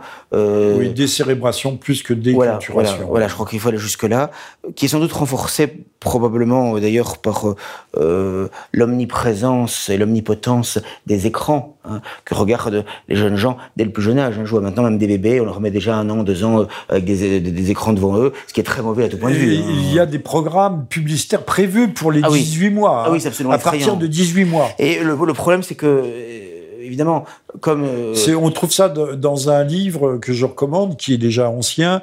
Mon enfant n'est pas un cœur de cible, écrit par euh, j'ai oublié qui, mais que j'avais lu avec intérêt, qui est un publicitaire. Mon enfant n'est pas un cœur de cible. Retenez bien ce titre. De la même manière, maintenant, ils font, des vêtements pour les trans, même pour les enfants, quoi. Je veux dire maintenant. Enfin, donc il y a vraiment une volonté de, de détruire l'enfance et la jeunesse dès le plus jeune âge. Hein. Et c'est l'enfance qui était quand même un, euh, ce qui faisait un sanctuaire, de, de, du sacré, sanctuaire. voilà, sanctuaire absolument. Voilà, bien est véritablement bien rose. Il est vrai que déjà les lois sur l'avortement depuis maintenant près d'un demi-siècle ont déjà massivement contribué à désacraliser l'enfance. Hein, c'est évident. Alors, je euh, rappellerai, puisque là, pardonnez-moi, je, je, prends souvent le crachoir, mais c'est pour faire avancer le schmimblick, euh, que nous avons une Madame Azoulay qui est la patronne de l'UNESCO donc le patrimoine mondial. C'est euh, la fille de Monsieur Azoulay, qui est le conseiller du roi du Maroc. Du Maroc euh, Madame Azoulay a été, je crois, ministre de la Culture ou quelque chose comme ça, euh, et elle avait fait euh, supprimer les, censures liées à la pornographie pour les enfants. C'est-à-dire que quand on voit maintenant interdit au moins de 10 ans, vous pouvez être sûr que vous voyez des scènes qui autrefois auraient été interdites au moins de 16 ans. Ah, c'est sûr. Et au moins de 12 ans, c'est les scènes qui auraient été interdites au moins de 18 ou au moins de 21 ans, du temps où la majorité était à 21 ans. C'est ça qui nous dirige. Elle a failli être euh, première ministre. Tout à fait, euh, tout à fait. Hein Là, il était vraiment question. euh, ben, ils ont pris quand même Elisabeth Borne, Nebornstein, donc je veux dire, on reste un petit on peu. sur reste dans la même famille. On reste dans la même famille, quoi. Voilà. ouais. Ouais. Oui, donc Il n'y a pas de surprise de ce point de vue-là. Donc vous dites la, la destruction de, de l'enfance. euh, on disait euh, les enfants ne sont pas purs. Depuis euh, Monsieur Freud, on sait que les, les enfants seraient des pervers polymorphes. Hein, C'est-à-dire ils sont pas innocents. Alors on voit pas d'ailleurs pourquoi on condamne toujours des pauvres types pour pédophilie si les enfants sont eux-mêmes volontaires et participants. D'ailleurs, pour certains individus, c'est c'est ce qui se passe. Je crois que la, la compagne de Monsieur Einstein, euh, Einstein, pardon, Epstein, qui s'est suicidé euh, obligeamment en prison, euh, qui recevait Monsieur Bill Gates euh, dans son île euh, au comment appelle-t-on ça Aux des nymphètes, son Oui. île aux nymphètes. Ce- cette brave dame qui a été arrêtée aux États-Unis était la, la fille d'un des grands magnats patrons de la presse mondiale. Oui, non, mais c'est sûr qu'il y, a il y a un degré de, de, de corruption généralisée qui, qui est absolument effrayant. euh, Euh, et, et qu'on imagine, plus- qu'on imagine à peine. Et, et- et donc, ils s'en prennent dès l'enfance euh, de plus en plus de, ma- de- de manière manifeste, de manière effrayante. Bon, alors, euh, que un dernier mot sur le, le sida mental et l'éducation nationale. C'est le premier budget de l'État. Plus- Oui, depuis plus de 30 ans, oui. Je crois que c'est depuis 1990 de mémoire que il, il a supplé, il a, c'était plus le, le ministère de la Défense qui est le premier budget Oui, de l'État, mais le ministère de l'Éducation nationale. Très peu de choses. Voilà. Euh, L'éducation nationale, c'est 60 milliards par an et c'est 2 millions de fonctionnaires, euh, euh, donc très peu d'enseignants. hein. Il y a un tiers d'enseignants sur les 2 millions. Euh, alors, c'est pas de l'argent jeté par les fenêtres, tout ça, non? Euh, Si, mais euh, il sert quand même en ce sens qu'il sert à, à polluer les esprits, les cerveaux, les cœurs et les âmes. A-t-on nos entendu Madame Le Pen se prononcer récemment sur cette question? Non, absolument pas. Non, non plus que sur tout ce qui concerne euh, la, la- la protection de l'enfance et de la jeunesse. Euh, euh, parce que vraiment, sans doute ce qui est le plus inquiétant aujourd'hui, c'est qu'il y a vraiment, euh, comme vous dites, les, les enfants et les, les jeunes gens, les adolescents sont vraiment ciblés, et, notamment avec euh, ce, ce lobby LGBT qui vraiment détruit, euh, puisqu'en fait, on ne peut pas changer de sexe. C'est simplement qu'une mutilation, une mutilation affreuse. une- On, on le remet, Non, on le remet en le, plus, le sexe, hein. il est inscrit dans, nos, dans chacune de nos cellules. Il est inscrit dans nos gènes. On ne peut pas changer la composition. Donc c'est quelque chose d'absolument effrayant, non seulement, non c'est- seulement sur le plan moral, mais même sur le plan purement biologique, humain, psychologique. euh, c'est quelque chose de dévastateur, de dévastateur. Et malheureusement, souvent, les, les parents sont des missionnaires face à cela, et même parfois complices, ce qui est quand même effrayant. On n'est même plus capable de protéger nos enfants co- contre ces, ces infamies, contre ces folies. hein. Vous, vous Criminel. touchez, le, vous touchez le, le point crucial. Crucial, c'est la croix. hein, la croix. Euh, comment se fait-il que les, les, les Français réagissent aussi peu? Parce que je pense qu'ils sont drogués, anesthésiés par, par la télévision, Drogués, par les oui. grands médias. Ils sont euh, intoxiqués à mort. oui. et que il y a des capacités de résistance qui sont euh, véritablement euh, atteintes. C'est pourquoi le- l'expression de sida mental était particulièrement bienvenue. Un syndrome d'immunodéficience acquise, et c'est exactement ça finalement. hein. C'est que d'ailleurs tout ce qui est fait dans notre société, c'est vraiment pour euh, diminuer, éliminer nos capacités de défense immunitaire contre l'immigration euh, massive, contre la submersion migratoire et contre toutes les formes de subversion. Parce qu'il faut bien comprendre que on subit à la fois euh, des agressions externes, la submersion notamment, mais aussi une dissolution interne qui évolue et qui sont, presque encore pires, si j'ose dire, qui s'ajoutent aux agressions externes et qui est effectivement eh bien, la, destruction de la famille, la morale, de la, du bon sens. euh, euh, Du bon sens. voilà. Du bon sens. Du bon sens. Et si on détruit le bon sens, on peut détruire la famille et la morale. Mais aujourd'hui, vous savez bien que pendant 40 ans euh, de notre vie, euh, vous étiez plus jeune, il fallait détruire l'ordre moral. C'est ça. Il fallait refuser l'ordre moral. oui. Mais sauf qu'on nous a imposé un ordre moral bien plus contraignant, bien plus terrible, euh, bien plus censeur. Si je puis dire, que l'ancien ordre moral. Il n'y avait plus d'inquisition depuis longtemps, non? C'est-à-dire qu'en réalité, euh, euh, ce sont les mêmes processus qui sont à l'œuvre. Euh, on a créé des lois pour empêcher les Français, les patriotes, les nationalistes de s'opposer efficacement à la submersion de leur pays, au grand remplacement. Et de la même manière, on, édicte des lois, des réglementations pour empêcher qu'on s'oppose euh, à la toute-puissance du lobby LGBT. Mais en fait, le lobby LGBT euh, n'est qu'un instrument euh, de la gouvernance mondiale pour des détruire les peuples, les nations, et à commencer par les nations européennes, hein, c'est évident. Euh, blanche. Blanche, voilà, pour dire le nom. Alors, le nous sommes le, vendredi 24 juin. On va s'acheminer euh, gentiment, sagement vers la fin de l'émission. On va quand même aborder la question euh, de la crise qui vient, euh, qu'elle soit euh, que ce soit l'Ukraine ou que ce soit les conséquences des embargos inconsidérés voulus par Monsieur Le Maire, qui comme un, abruti qu'il est, parce qu'il n'y a pas d'autre terme. Il le porte sur lui d'ailleurs. C'est un abruti supérieur qui a fait du grec et du latin, je crois. un abruti supérieur, mais ça existe. Il y a des imbéciles sphéroïdes qui sont tout aussi imbéciles, des imbéciles qui euh, qui sortent de Polytechnique ou de l'ENAS, je pense qu'il y en a beaucoup. Euh, donc, le, nous sommes le vendredi 24 juin, nous recevons Jérôme Bourbon, patron de Riverol, qui est un, journal actuellement mis à mal, si vous voulez aider un peu la liberté d'expression, je vais pas dire Riverol, mais la liberté d'expression, de penser, la liberté de parole dans ce j'allais dire, dans ce putain de pays. Et je crois qu'il faut le dire, il faut parler la langue de notre époque si on veut être entendu et compris. Euh, prenez des abonnements à Rivarol. Je ne vois pas d'autre solution. Vous pouvez aller sur rivarol.com, hein, vous avez tous les, tous les types d'abonnements. En, en, exigeant, en exigeant de Jérôme quand même que euh, le, le, niveau soit soutenu que ce soit pas simplement euh, un, un, hebdomadaire de mauvaise humeur. Ah, il faut toujours tendre, effectivement, euh, si ce n'est à la perfection, en tout cas à l'excellence. Il faut, faut voilà, essayer d'y tendre. Il faut essayer d'y tendre. En permanence, en permanence, en permanence, bien sûr.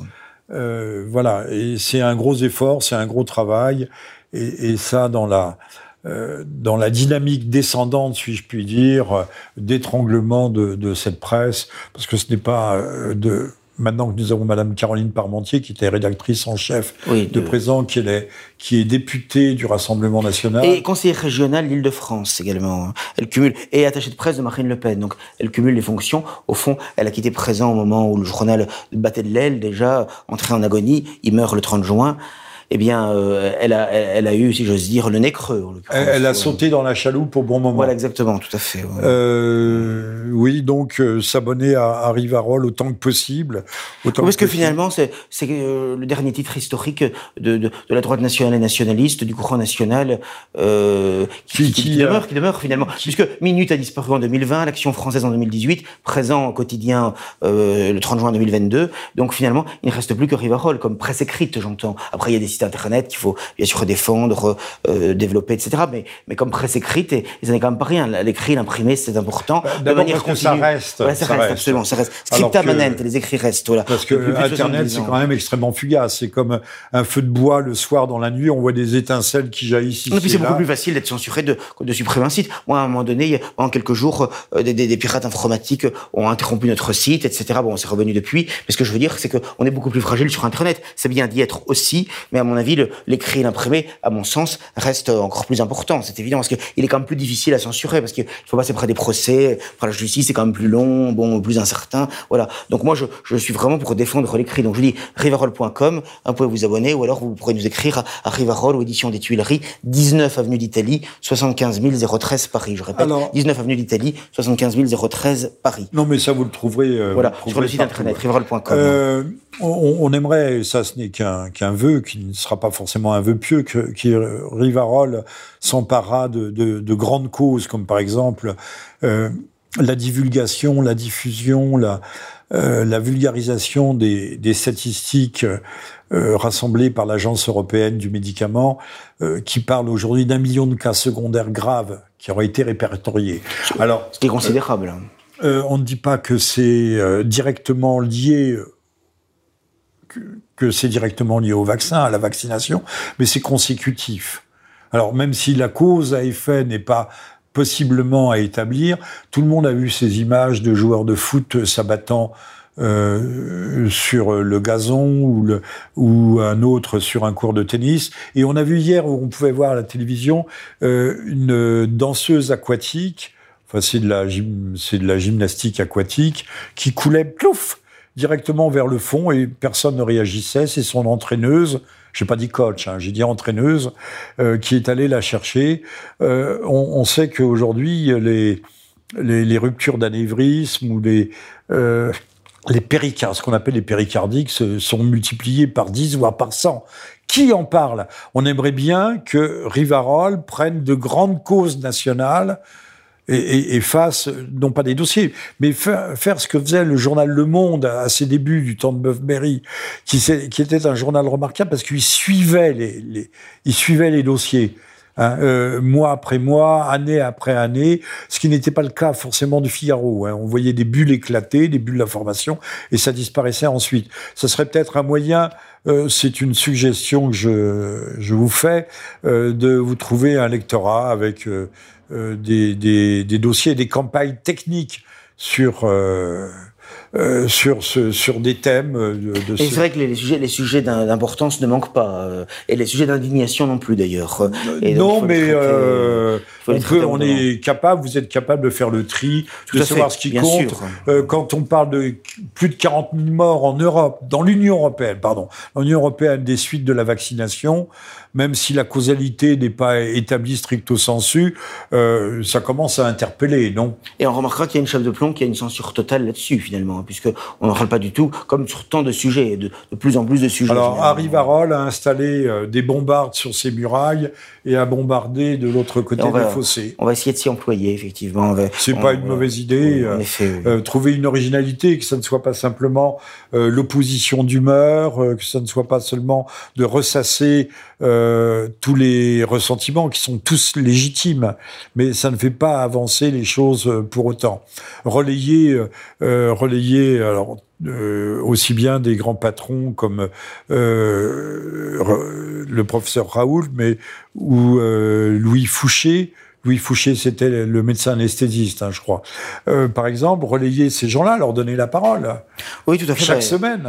Euh, sous réserve qu'ils acceptent, parce que vous savez, il y a des gens, euh, Rivarol, ils refusent, mais effectivement, euh, les interviews, c'est quelque chose de tout à fait important, effectivement. Euh, bien sûr, on deux pages faire, centrales consacrées euh, à un sujet. Alors, euh, tout ça nous ramène, on parlait de, des 60 milliards consacrés à, à cette immense fabrique d'analphabètes qui s'appelle l'éducation nationale. nous avons 6 millions de chômeurs dans ce pays alors pas tous de catégorie A évidemment, euh, il y en a que la moitié en, A, euh, et qu'on il faut, on fait des appels massifs euh, à la manœuvre immigrée. Les, portes sont ouvertes en grand pour les. Euh, on le voit d'ailleurs, j'ai vu passer, euh, il y a des associations subventionnées par l'État pour faire recruter, pour trouver des recrutements pour les immigrés pas pour les Français, mais pour les immigrés. Ce qu'ils appellent la ségrégation. Oui, ce qu'ils appellent, ce qu'ils appellent la discrimination positive. Hein, voilà, voilà. c'est discrimination positive, euh, tout ce que l'on veut. Euh, maintenant, il faut aller dans un dans les grandes brasseries parisiennes. On s'aperçoit que la moitié du personnel est, est un personnel qui n'est pas passé par les écoles euh, de, de les écoles hôtelières. Hein. Alors. Alors, cela participe de la guerre à mort, euh, guerre à outrance, qui est faite à notre peuple. Il hein. faut bien comprendre, même si ça paraît fou, guerre à mort, que, les, go que les, gouvernants qui se succèdent ne sont là que pour nous détruire, hein. euh, dans notre dans notre dans notre âme, dans notre chair, dans notre esprit, euh, dans de, sur notre territoire. Voilà, c'est la destruction de tout. Ah bah si un jour nous ne sommes plus euh, et c'est déjà le cas en fait, les maîtres chez nous, il faudra descendre du trottoir. Parce que ceux, les nouveaux arrivants, ou certains d'entre eux en tout cas, ne nous feront pas de cadeaux. Certainement pas, oui. Alors, euh, on va terminer euh, sur euh, l'Ukraine, qui est un sujet lancinant. On sait qu'il y a déjà des armes qui arrivent, qui ont été transmises à l'Ukraine. Il y en a déjà qui sont de retour. Vous savez que dans les quartiers d'or de Marseille, on, se bat à la calache maintenant. on trouve sur le darknet, c'est le la toile interdite, la, toile crépusculaire, on trouve des, missiles Stinger ou l'équivalent euh, pour 20 000, 30 000, 30 000 euros. C'est quand même impressionnant, ça, non? Donc quelqu'un un jour pourra se pointer près d'un aérodrome, peut-être pas international, mais euh, descendre un avion ou menacer de descendre un avion, euh, de dire tel jour on descendra dans telle région, euh, on peut pas contrôler, on descendra un avion, donc on demande tant d'argent pourquoi pas C'est tout à fait possible, sans dire à l'endroit où on va frapper.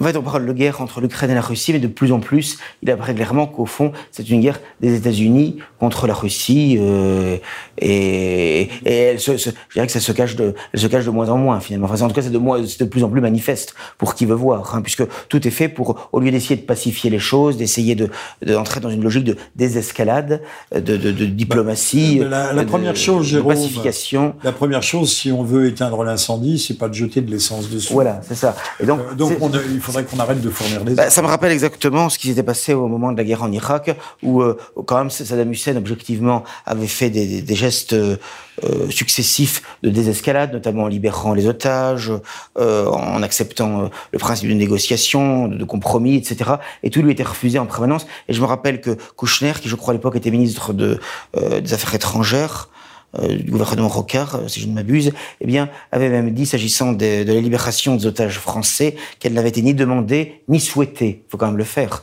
par le, par le gouvernement français. Donc c'était dire qu'il y avait vraiment une volonté de faire la guerre à l'Irak pour le, pour le détruire, détruire ce pays. Bon, et ben là, de la même manière, on voit très bien que l'objectif n'est pas euh, de parvenir... En août 2000, Le Pen, qui avait encore un peu de stature à l'époque, s'était rendu en Irak pour oui, 90, oui. des... Oui, c'est exact. Mais en août 2000. Euh, pas en 2001, après ça a été fini. Hein. Mais euh, effectivement, il avait, eu, il avait eu un rôle positif euh, au moment de, des deux guerres d'Irak, et notamment la première, c'est évident. Mais moi, j'ai l'impression de revivre euh, ce qu'on avait vécu avec la guerre en Irak, où effectivement tout était fait, alors que, je répète, Saddam Hussein faisait quand même objectivement des gestes de désescalade. Tout était fait pour euh, ce qu'il y ait une guerre, voilà, de manière inévitable. Alors, ce qu'il y a d'extraordinaire, c'est quand même que les Européens marchent dans la combine. Oui. Euh, avec en tête de file euh, Madame von der Leyen, qui encore une fois n'est rien. Elle n'est pas élue, elle représente rien. Elle est la présidente de la Commission, mais tout le monde la suit et elle a décidé des achats de plusieurs milliards euh, d'armes. Euh, L'Allemagne aussi, c'était quand même sont, sont, des faits notables que nous devons souligner, qui va envoyer pour 70 milliards d'armement à l'Ukraine.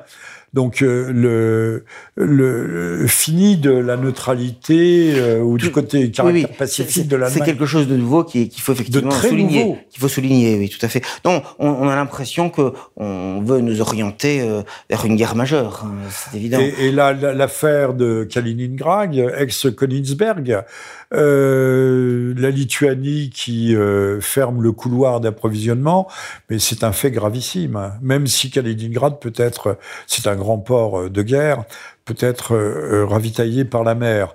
Euh, on a vraiment l'impression que tout est fait pour faire monter les enchères. Oui, les tensions, effectivement, euh, c'est effectivement euh, inquiétant, surtout que les guerres mondiales commencent souvent l'été ou la fin de l'été finalement. Donc j'espère que ce ne sera pas le cas oui, cette année. Fin août. Voilà, souvent fin août, fin août début septembre. Donc j'espère que ce ne sera pas le cas cette, Alors, cette année. Monsieur Macron qui fait du en même temps, qui nous dit qu'on ne doit pas entrer dans une une logique ou une configuration de co-belligérance. Mais il fait le contraire, il fait le contraire dans les Il fait exactement le contraire. Voilà, tout à fait. Euh, on a on a je crois 77 canons César, qui sont parmi les, meilleures pièces d'artillerie de la planète. Je crois il y a les aoviseurs américains, il y a les Beaufort suédois. Je ne suis pas spécialiste, hein, on me pardonnera.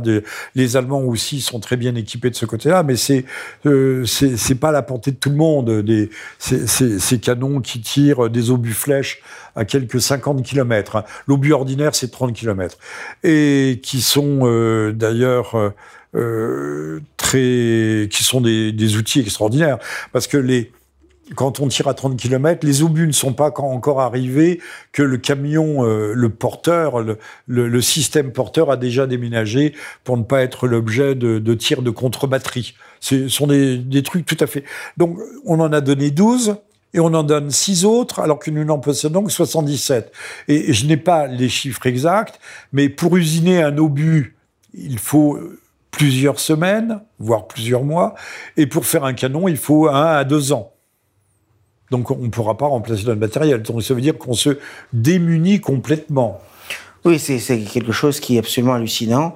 Mais effectivement, plus le temps passe, plus on voit ce, genre de d'événements se, se, multiplier, se succéder. Euh, Ou alors ça veut dire qu'effectivement nous faisons vraiment la guerre à la Russie puisque nous envoyons nos meilleures armes sur le front, directement sur le front. Est-ce qu'il est plus étrange que euh, pendant un certain temps, euh, Macron a reçu avec tous les égards, y compris à Versailles, Poutine, qu'il est allé en Russie, qu'ils ont eu souvent de, longues conversations téléphoniques. donc on, peut s'étonner quand même de, de ce genre euh, de, de, comportement agressif euh, actuellement euh, et, complètement, complètement, disproportionné. Monsieur Macron est un peu à l'image de la France, c'est un castrat. Je, je, pèse mes mots, un castrat au sens figuré, qui est là, qui obéit aux ordres. C'est autrefois les communistes parlaient des laquais de l'impérialiste. Bon, bah, Monsieur Macron, euh, euh, là aussi, est, un, grand soumis devant l'Éternel. Et... Oui, on a l'impression que quel que soit l'homme politique qui, qui, sera à sa place en France, dans ce qui nous est proposé, ce serait à peu près la même politique sur l'Ukraine et, et sur dans tous les domaines. C'est ça qui est terrible, quoi. Donc, il n'y a pas vraiment pas Madame Le Pen à, la présidence euh, je, je, doute. Ce serait-elle démarquée A-t-elle pris les positions? A-t-elle pris les positions? Non, non, je ne crois pas. Je, je, crois que ce serait la même politique hein, sur l'essentiel. Donc, euh, en plus, je crois qu'elle est un petit peu ennuyée avec cette histoire d'emprunt russe qu'elle doit Non, elle rembourse tous les mois. oui, elle rembourse, mais je crois que... les, taux étaient importants, 6, 6%. Mais là, avec ce qu'ils vont toucher de subventions publiques, ils pourront peut-être hâter le remboursement pour essayer de se dégager justement de cela. Quand je pense qu'on le lui a reproché, alors que toutes les banques françaises lui avaient fermé leurs guichets, oui, mais elle n'a pas été capable de répondre finalement à Macron. C'est lui qui a marqué un point dans l'affaire, objectivement, alors qu'il me semble qu'elle avait quand même des éléments de réponse et de, et de euh, répartie. Bah, lors du débat, elle pouvait cogner fort euh, sur le Covid, sur le confinement, sur aussi bien, il fallait être courageux, sur le, le port des masques. Aujourd'hui, euh, même, même à l'OMS, on dit que le, le port des masques ne, ne sert à rien. On le dit, mais on nous parle de remettre les masques. Mais elle va obtenir le prix Nobel de la paix médiatique. Euh, je donne une petite information et puis euh, vous aurez la conclusion. Euh, donc, nos, armées se transfèrent vers l'Ukraine actuellement.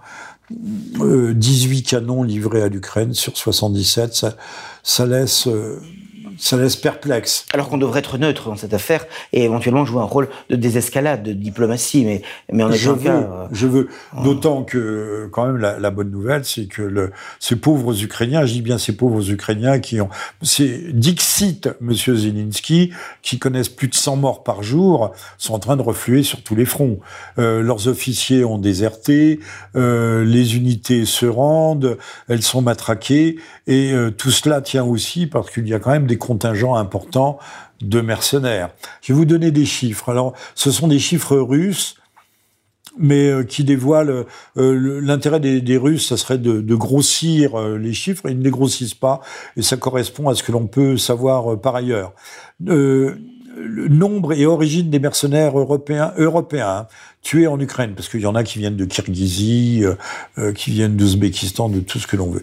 L'armée russe a, le, a affirmé le 17 juin qu'un peu moins de 7000 mercenaires étrangers issus de 64 pays étaient arrivés en Ukraine depuis le début du conflit, que près de 2000 d'entre eux avaient été tués.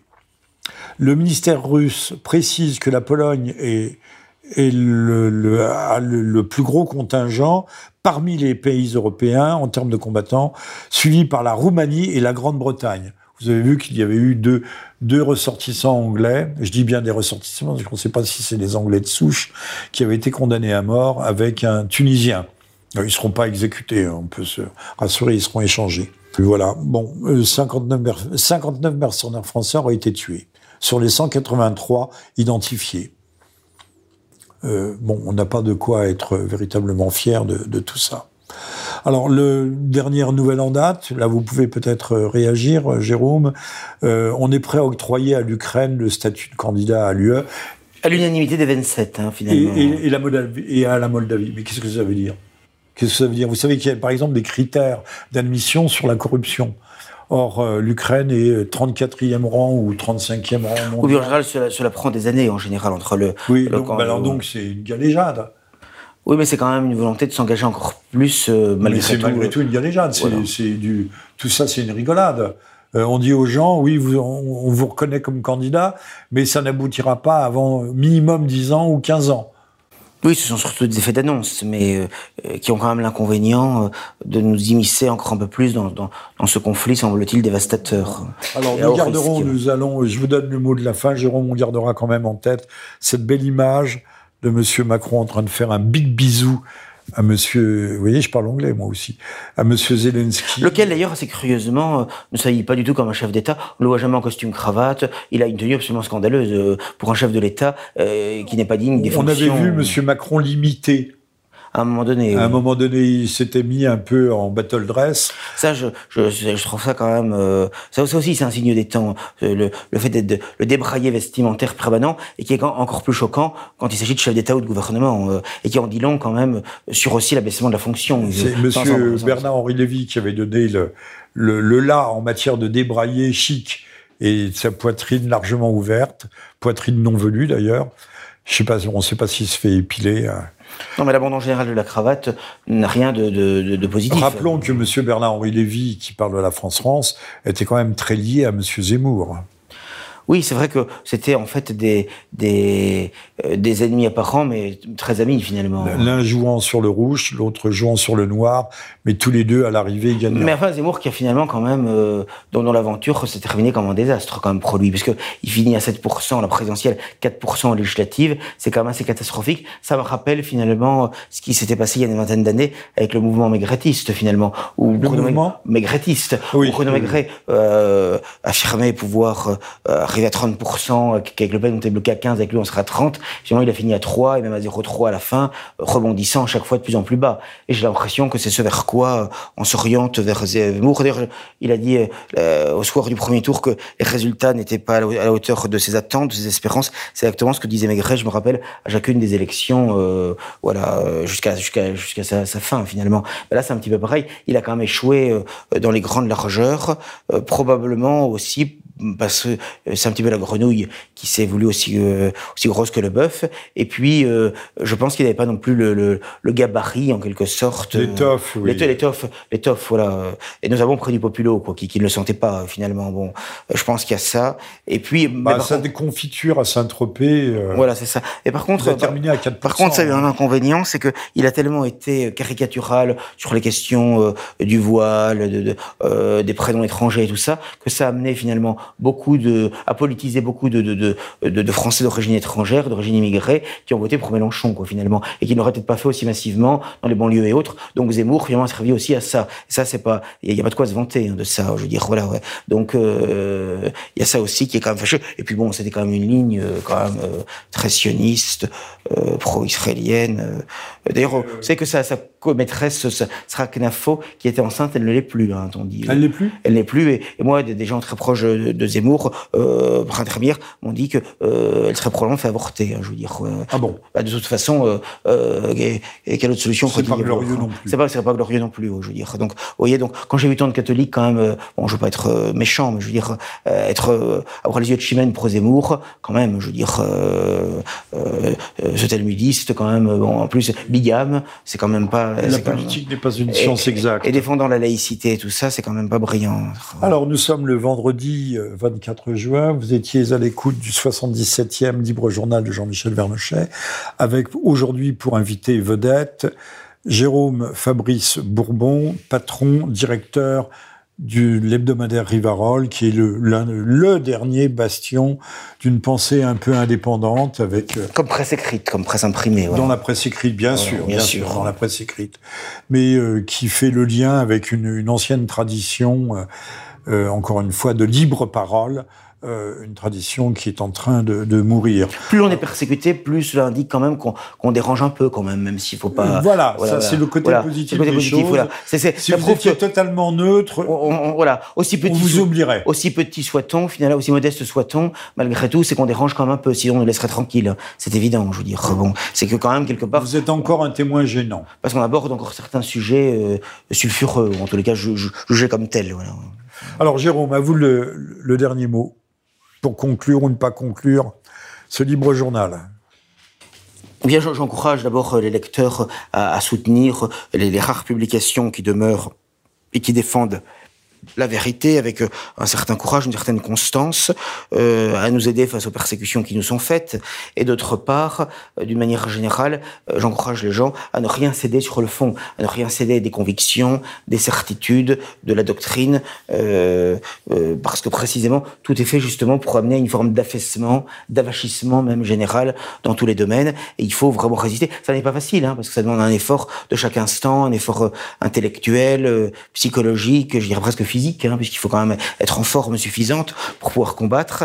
Mais euh, c'est euh, ce que nous devons faire, me semble-t-il, pour résister euh, face à cette avalanche de mensonges, d'impostures, de contre-vérités et de, de trahison, de trahison de toutes sortes. Voilà. Et donc à nous d'essayer de, de, rester sur le pont et de, de défendre autant que faire se peut la vérité qui réchauffe le cœur, qui dilate et qui donne un sens à la vie, à sa vie. Voilà qui donne un sens à la vie, qui est peut-être même le sens ultime. Bah oui, parce que sinon euh, défendre la famille, c'est défendre euh, la reconduction des générations, c'est défendre l'héritage, le, patrimoine génétique de nos aïeux, ataviques.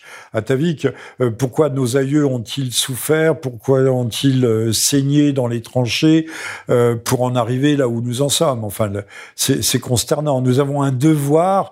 les morts parlent à travers nous. Nous devons et défendre, nous dicte notre conduite. Nous devons défendre cette terre d'où nous venons et où nous retournerons. Et, et cette terre euh, que nos, nos, euh, nos, aïeux, les anciens euh, ont euh, tant labouré au cours des siècles avec moult difficultés. Et, et moult, et moult sacrifices.